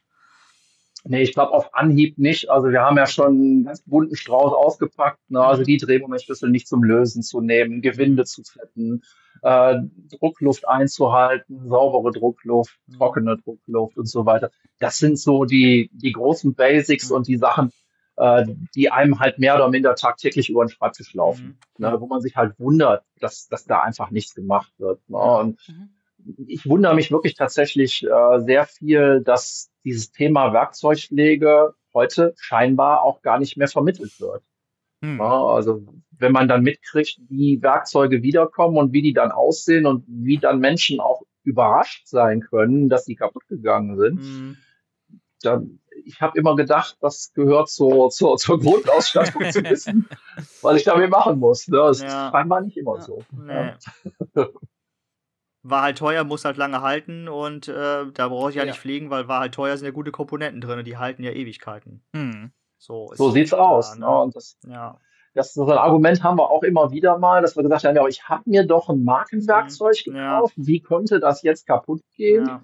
Und äh, ich neige dann schon mal dazu zu sagen, mal, wenn du dir ein Markenauto kaufst, und fährst jetzt vor die Wand, dann ist das auch kaputt. Ja, oder so ein Diesel in Benzintank oder so, ne, denn ja. Ja. Beziehungsweise der wird, der wird ja auch ähm, zur Wartung gebracht dann. Also wenn du Eben, dir den Ölwechsel musst du da auch machen. Wenn da kein Öl ja. mehr drin ist. Dein GT3 RS kaufst äh, von Porsche, dann äh, musst du halt auch, wenn du den dreimal über die Nordschleife geballert hast, äh, mal ins Service Center. So. Mhm. Das ist, äh, ja. Es, es sei denn, du, du stehst drauf, dass du nach einem Jahr sagst, warum ist der denn kaputt? genau. ja. Ja. Sehr schön. Ja, ja ich habe meine Liste auf jeden Fall abgearbeitet. Ja, perfekt. Ich würde sagen, war sehr lehrreich. Viel abgedeckt. Auf jeden Fall. Ja, dann hoffen wir doch, dass äh, der eine oder andere ein bisschen was mitnehmen kann davon. Äh, ich bin mal gespannt, wenn ihr Feedback habt, äh, schaue ich gerne mal rein. Auf jeden Fall. mich würde mal zum Beispiel interessieren, mich würde zum Beispiel mal interessieren, so an die Hörer, was habt ihr denn an Werkzeug zu Hause? Was ist denn eure Grundausstattung? Das finde ich immer interessant. Oh, das, ja. das wäre echt mal interessant, ja. Also oh. schreibt uns das gerne an äh, fry at bearsantour.de. Nein, nicht, nicht, der alte Witz. Oder bei uns auf Instagram oder für die Bubble natürlich ja. auf Discord. Ja, genau, macht genau. uns neidisch und legt los ja, mit Werkstattporn, genau. ey. Das ist und jeden Fall. Also ich kann nur für mich sprechen, mir ist eigentlich auch egal, was die für Leute haben. Und wenn sie einfach seit 20 Jahren mit ihrem Aldi-Werkzeug glücklich sind, dann ist das für mich völlig okay. Mich interessiert einfach nur, was haben die Leute, wie sind sie damit happy. Und wie pflegt ihr es? Wie pflegt ihr es und äh, hattet ihr schon mal die Situation, ah shit, war doch billiges Werkzeug, jetzt habe ich teures und bin damit mega happy. So mhm. dieser Aha-Moment zum Beispiel, ob es den mal mhm. irgendwie gab. Das würde ja. mich einfach, also, ne?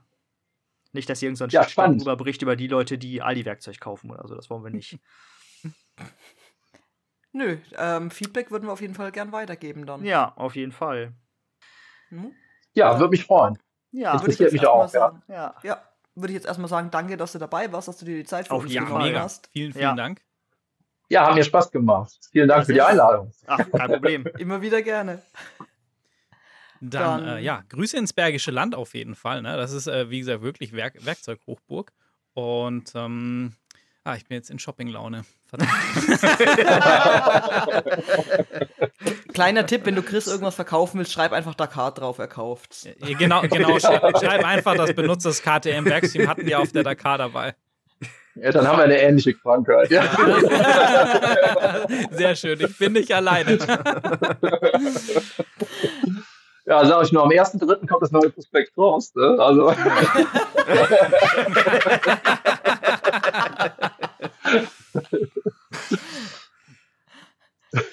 ja, ja, gut, dann. Ja, sehr schön. Dann ja? würde ich sagen, Bundesgartenschau, bis zum nächsten Mal. Tschüss. Ciao, ciao. Absolut, bis dann.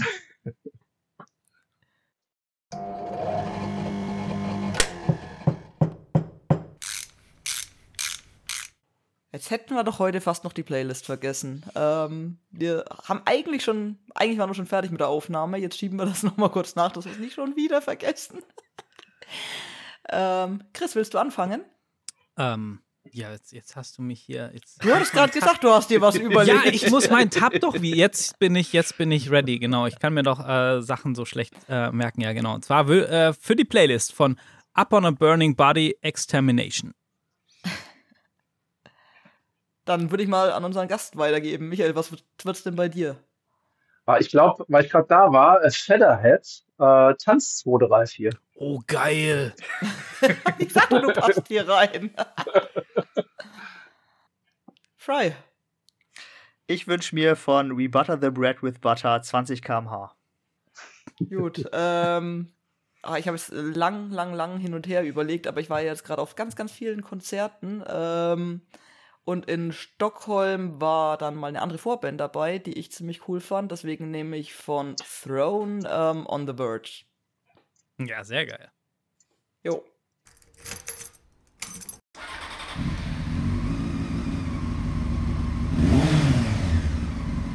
Läuft auch.